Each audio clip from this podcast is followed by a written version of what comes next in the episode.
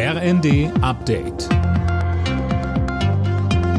Stündlich neu. Auf den Punkt informiert. Ich bin Silas Quiring. Guten Tag.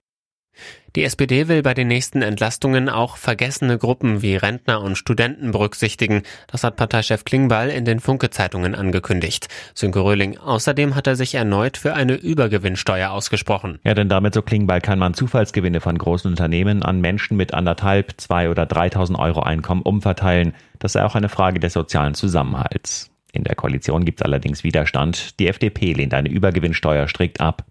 Deshalb bleibt für Klingbeil erstmal nur das Prinzip Hoffnung. Er sagt, er will weiter dafür werben und glaubt an die Kraft von guten Argumenten. Da muss die Ampel jetzt zeigen, ob sie nach dem Vorbild der Koalitionsgespräche genauso geräuschlos auf einen Nenner kommt.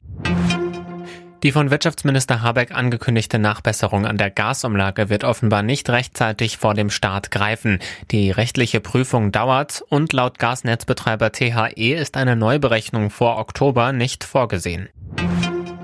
Lufthansa-Passagiere müssen sich in den nächsten Tagen keine Sorgen wegen drohender Pilotenstreiks machen.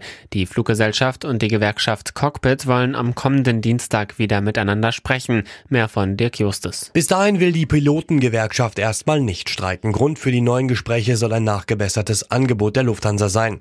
Einzelheiten dazu nannten beide Seiten nicht. Das letzte Angebot hatte die Vereinigung Cockpit als nicht ausreichend abgelehnt. In dem Tarifkonflikt geht es um mehr Geld für die Piloten von Lufthansa und der Frachttochter Lufthansa Cargo. Der SC Freiburg hat das Freitagabendspiel in der Fußball-Bundesliga gewonnen. Das Team von Trainer Christian Streich schlug Bochum zu Hause mit 1 zu 0. Freiburg klettert durch den Sieg erstmal auf Tabellenplatz 2. Bochum bleibt letzter.